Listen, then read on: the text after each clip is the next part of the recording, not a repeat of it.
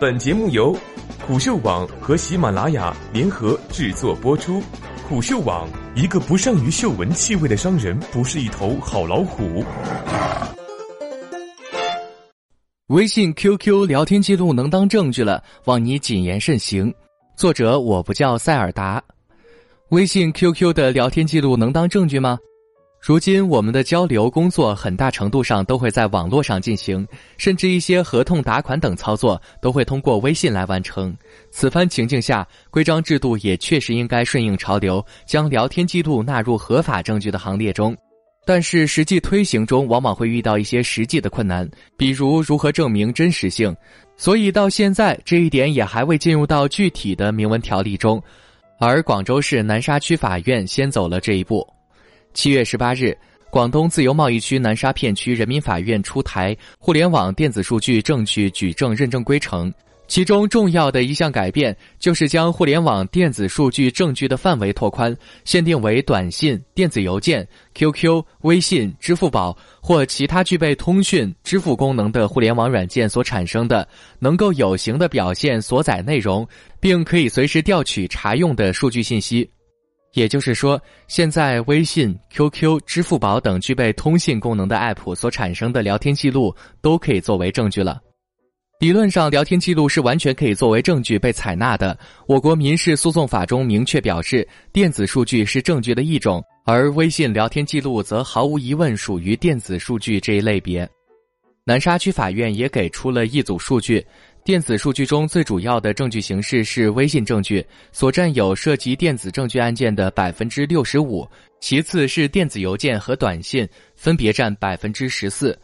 支付宝和 QQ 共占约百分之七。在涉及银行等金融机构的金融类纠纷中，也出现电子合同这一新的证据类型。可以说，推行聊天记录成为证据是势在必行的一件事。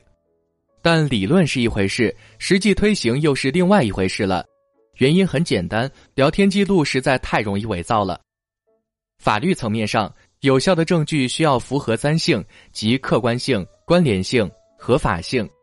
首先，客观性上，这也可能是聊天记录作为证据可能会遇到的最大的问题。微信虽然一直在推广实名制，但依然有泛滥的小号，没有绑定手机号和身份证号，换个头像和 ID，人人都可以是马化腾。之前那张 PS 的马化腾回应腾讯没有梦想的截图，就骗过了众多媒体和网友。甚至有成本更低的方法，就是聊天记录生成器。这种情况下，聊天记录难免会有伪证的风险。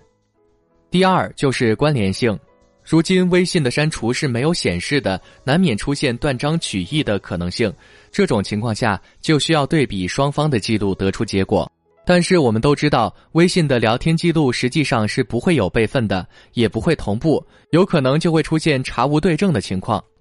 第三，合法性，这个就需要证明聊天记录合理有效，是确实发生的，并且双方都承认的。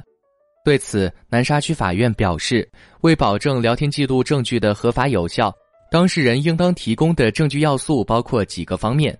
一是使用终端设备登录本方微信账户的过程演示，用于证明其持有的微信聊天记录的合法性和本人身份的真实性。二是聊天双方的个人信息界面，借助微信号不可更改的特点，并结合个人信息界面中显示的手机号码、头像等信息，固定双方当事人的真实身份。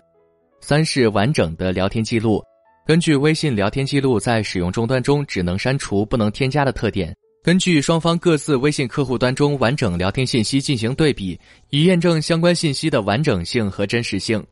虎嗅作者林华同时也是一名法律工作者，他表示，现在离婚、借贷、买卖类民事纠纷经常会有短信、微信证据，现在也有被采纳的案例。而关于真实性的判断，他表示，最好的办法是从 App 端直接打开，而不是截图，之后再进行双方的比对，这样能够最大程度上降低造假的可能。而如果双方身份的真实性等没法证明，那聊天记录作为证据，很大概率上是不会被法院所接受的。可见的趋势是，聊天记录、转账记录等作为证据，在未来肯定是常规化操作。而执法部门未来的工作就是将其体系化，比如引入专业技术，建立专业的鉴别部门以及举证标准等。但这些都是执法部门的事儿，我们要做的就是谨言慎行，闷声发大财才是最好的。